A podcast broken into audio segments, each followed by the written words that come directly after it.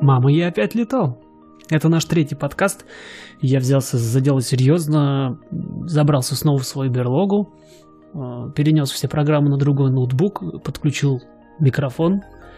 Я уверен, что это будет э, получше, чем писать между делом на игровую гарнитуру, на телефон, в машине. Кстати, можете в комментариях написать, заметна разница или нет. Как минимум, мне удобнее читать собственные заметки с экрана, чем разбирать свои каракули в полутьме в блокноте. Так что я разницу уже ощущаю. Ну и какая-то есть ламповость во всей этой истории. Я обязательно где-нибудь в Телеграме, а именно там появляются всякие инсайды.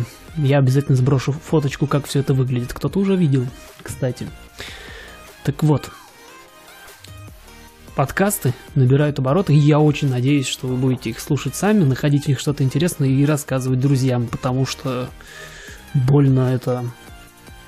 Я хочу сказать затратно, но, короче, ест время. А обучение идет себе своим чередом. Сейчас в последнее время было больше полетов, чем теории, но к теории надо тоже возвращаться, потому что, во-первых, там куча интересного, и теории много не бывает. Но сейчас даже дошло до того, что меня продолжает э, мой портал, на котором я прохожу, говорить, что что-то давно меня не видели. Но вот на следующей неделе у меня будет для этого куча времени. Потому что так получается, что на следующей неделе, следующие две недели полетов может вообще не быть, потому что там на работе у меня какая-то ерунда началась, они сначала какой-то планинг придумали, потом перенесли его, в итоге у меня расписание полетов тоже все поперемешалось. Теперь не знаю, что с этим делать, надеюсь, где-нибудь какая-нибудь дырочка для меня найдется. Ну, расстраиваться не приходится, опять же говорю, заняться всегда есть чем. На этой же неделе я в основном занимался подготовкой к практическим вот этим всем полетам и практикой непосредственно, и мы, кроме прочего, отработали сваливание. Классная штука, он мне показал, когда я говорю он, я имею в виду инструктора своего, он мне показал уже сваливание еще на первом занятии, ну, естественно, он сам их делал, просто чтобы, чтобы я понял вообще, как я к этому всему отношусь. Отношусь я к этому, как вы знаете, как многие из вас могут знать хорошо. Мне понравилось даже.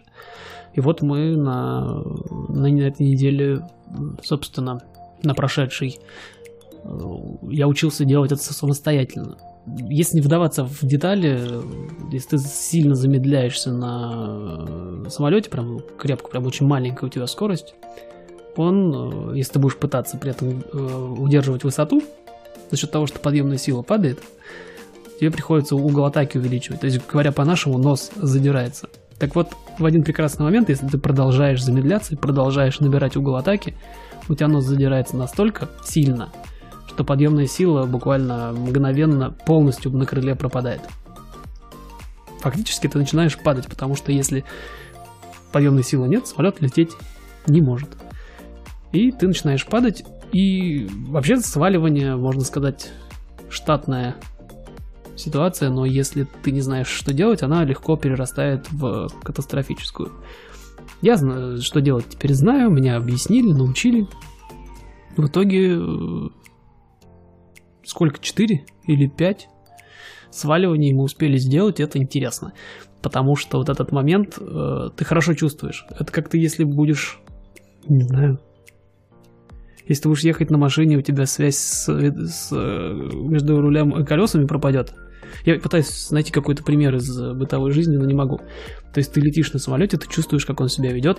Более того, на малой скорости ты его сильно чувствуешь, потому что каждое изменение, э, там, не знаю, ветер у тебя, там какая-то легкая турбулентность, еще что-нибудь, э, она тебе на этой малой скорости очень сильно э, смещает, то есть большое влияние твой полет оказывает. И вот это все чувствуешь, но в один прекрасный момент ты понимаешь, что все, лететь ты только что перестал, ты начинаешь падать. Ну, там на самом деле все достаточно просто, главное вовремя и быстро сделать штурвал от себя и много газа дать ему. Тогда, чтобы, ну, чтобы он скорость набрал.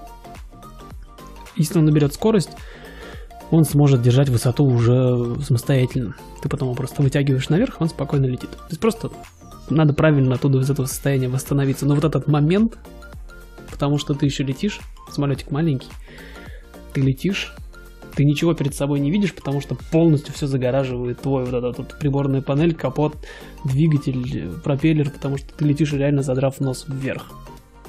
Потом так резко вся эта штуковина начинает фу, вниз. Ну вот такой момент, где тебе нужно просто поймать. На самом деле, и везде во всех книжках пишут, на самом деле это не надобится обычно, потому что ну, в таких режимах специально самолеты не летают. То есть нет такого, как сказать, если хотел сказать упражнения, нет такой ситуации, где тебе прямо нужно будет э, лететь так вот медленно.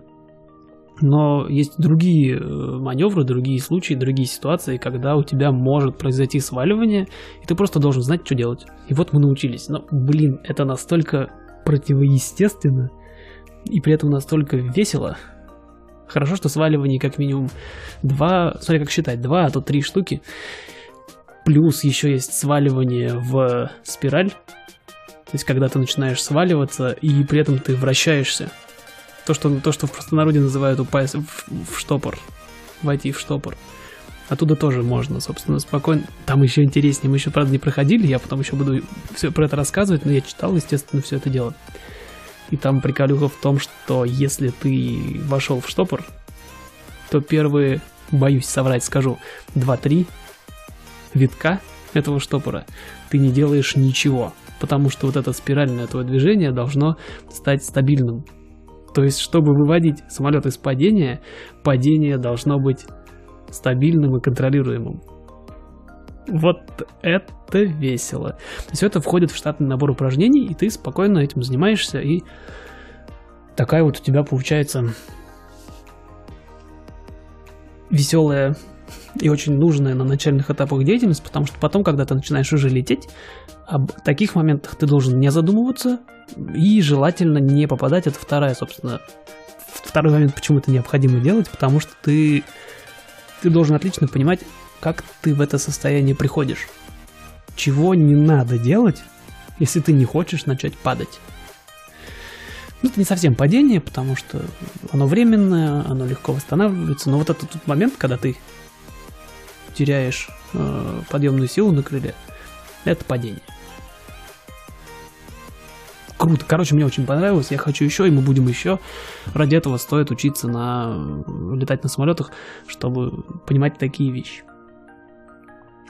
Вообще, если подводить какую-то, не знаю, итог того, чего я уже, к чему я пришел э, сегодня, я хочу отметить два момента хороших, по крайней мере, для себя. В том, первое, что я взлетаю сам. Это классно, потому что вот этот момент э, между я качусь по полосе и вот я уже лечу в воздухе, там все совсем по-другому, он на самом деле очень важен и ты его чувствуешь очень хорошо, и прям такая я лечу, вот это оно есть. Вот я взлетаю уже сам, там потому что есть хитрости за счет того, что у тебя крутится вот этот один пропеллер, пропеллер впереди, тебе нужно э, контролировать, э, чтобы тебя самолет влево не уводило. Это самый большой трюк, когда ты взлетаешь, по большому счету. Ну и знать, на какой скорости ты летишь. И держать его по возможности ровно, максимально ровно, параллельно центральной линии взлетной полосы. Вот я взлетаю уже сам, причем взлетаю и там такой паттерн, что тебе нужно сразу уходить направо, ну или налево, в зависимости, с какой полосы улетаешь. Тебе нужно уходить в этот поворот, еще взлетая, еще набирая безопасную высоту. Классно, у меня получается, и инструктор мне полностью доверяет. А второй момент... А, кстати, по поводу взлетов. Я взлетаю и лечу увереннее, чем рулю на земле. Потому что там немножко... Там есть свои особенности. Во-первых, тяжело нужно прочувствовать, как это работает какие именно нужно усилия прикладывать для того, чтобы повернуть самолет, а во-вторых, ты рулишь педалями, а не руками, не штурвалом. Потому что у тебя руль высоты, ой, почему говорю высоты? Руль направления сзади связан с педалями и с передним колесом. И ты рулишь самолет на земле педалями. Это такое странное чувство, потому что тебе нужно ногой нажать педаль настолько, насколько ты хочешь повернуть, это не очевидно, скажем так, это нужно тренировать. А во-вторых, педали, они из двух половинок. Если ты жмешь педаль вперед, то ты поворачиваешь руль направления, ну или и колесо на земле. А если ты жмешь ее сверху, так вниз, на верхнюю ее часть нажимаешь, то это тормоз. правая педаль это правый тормоз, а левая левый. Часто это полезно, потому что ты можешь за счет того, что затормозил, допустим, правое колесо, резче повернуть вправо, но, блин, это же одна и та же педаль, я частенько нажимаю ее не тогда, когда надо. Поэтому получается, пока получается не очень. Ну а во-вторых, опять же, вот эти сваливания, когда мы проходили полет на малых скоростях, э, мне инструктор сказал, что у меня получается вот держать вот это стабильное, оно неустойчивое состояние. Полет на малых скоростях, он неустойчивый. Но мне получается удерживать самолет в стабильном состоянии ровно вот до самого сваливания. То есть я его контролирую достаточно хорошо, не теряя высоту, направление. Это круто. А вот в поворотах, особенно когда угол крена близок к 45, я, к сожалению, пока мне тяжело э, понять, там есть проблема. У тебя куча приборов, но в динамике они тебя не очень выручают, потому что если ты быстро меняешь э, высоту, например, высотомер твой, э, который работает на давлении, не успевает э, отследить быстрое изменение давления, соответственно, и высоту. Он врет немножко. То есть он готов, он хорошо показывает высоту, когда ты ее меняешь медленно. А когда ты поворачиваешь с большим углом крена, ты высоту меняешь быстро. И можно было, наверное, теоретически посмотреть э, скорость набора высоты, ну или потерь, да, снижения на приборе, который меряет, собственно, изменение ск- вертикальной скорости.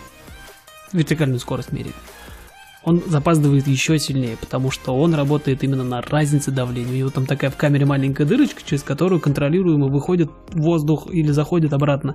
И вот как вот он отработает, так ты узнаешь свою скорость. Поэтому ты летаешь исключительно по, по тому, что ты видишь из окна. То есть ты, я в повороте, в резком, а он достаточно быстро происходит еще, когда у тебя большой крен. И ты должен еще смотреть, нос у тебя опускается или поднимается. И в качестве вот этого референса наружнего ты используешь линию горизонта, которая постоянно движется, потому что ты поворачиваешь.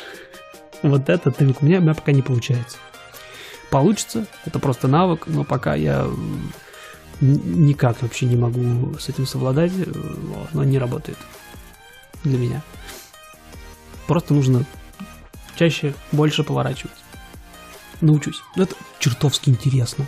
Настолько интересно, что я прихожу на аэродром, и я просто весь занят. Я весь вот в этой вот рутине, я прихожу, я беру вот этот вот, там такая книжка, большая папка и специальная палочка такая, чтобы мерить количество бензина в в бензобаке в крыле. По той же причине, потому что датчик бензина, который у тебя в кабине есть, он тоже показывает тебе приблизительное количество бензина. Топлива, точнее. Почему называю бензином? Ну вот, приблизительное количество. Никто ему не доверяет, и когда ты перед взлетом проверяешь самолет, ты проверяешь э, количество топлива визуально. Ну и вот, и когда я беру вот эту вот, вот эту всякую сопутствующую документацию, записываю самолет на себя, у меня прям переключатель срабатывает, и я вот весь там. Мне очень сложно отвлечься, не знаю, поставить телефон куда-нибудь на, снаружи на какую-нибудь стойку и пультом периодически щелкать фотографии. Поэтому в Инстаграме пока мало фотографий. Они все достаточно старые. У меня была идея туда скидывать фоточки, какие-нибудь такие маленькие заметочки, потому что постоянно э, чего-то происходит. Но вот я сталкиваюсь с тем, что некогда. Ничего, я справлюсь, а вы пока туда подписывайтесь, потому что там все будет появляться, и скорее всего там же мы будем делать прямые эфиры, где мы сможем прям впрямую это все дело обсуждать. К Телеграму я тоже собираюсь в ближайшее время прикрутить комментарии, но нас там пока 8 человек, поэтому мы справляемся. Но все набирает обороты, я учусь летать, начинаю летать лучше, а мы в сети потихонечку тоже развиваемся, и все будет дальше только интересней.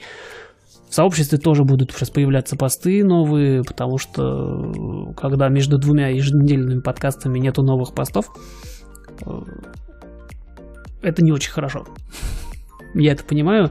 Я это понимаю потому, как у меня э, оперативно быстро пришли новые подписчики в сообщество. Я погуглил за тебя. Их уже там больше, чем нас здесь. Надо с этим что-то делать. Не в смысле то сообщество удалять, оно хорошее, пусть остается. Надо здесь как-то наводить порядок. Это все равно еще начало, это все равно еще настройки, это привычка, это тоже должно войти в какую-то рутину, в какой-то цикл. И я сам должен знать, о чем я должен рассказывать. Надеюсь, вы мне по... поможете в этом. Ну а пока я могу только рассчитывать на то, что за эти две недели что-нибудь раз... само решится с расписанием. Я все-таки найду какое-то время для того, чтобы один хотя бы два раза полетать, потому что прям просится. Это настолько другое, другая активность, что ты сильно хочешь летать. Всегда. Это как э, если кто учился на машине ездить, сдавал на права, наверное, такое, такое же чувство, по крайней мере, у меня оно было таким же, когда ты хочешь снова сесть за руль, и следующее задание, занятие, чтобы было поскорее. Мне было, кстати, проще, потому что я на момент обучения на права уже не работал. Но это совсем другая история, я расскажу о ней как-нибудь в другой раз. Наверное, не здесь. Так что следите. А пока от винта.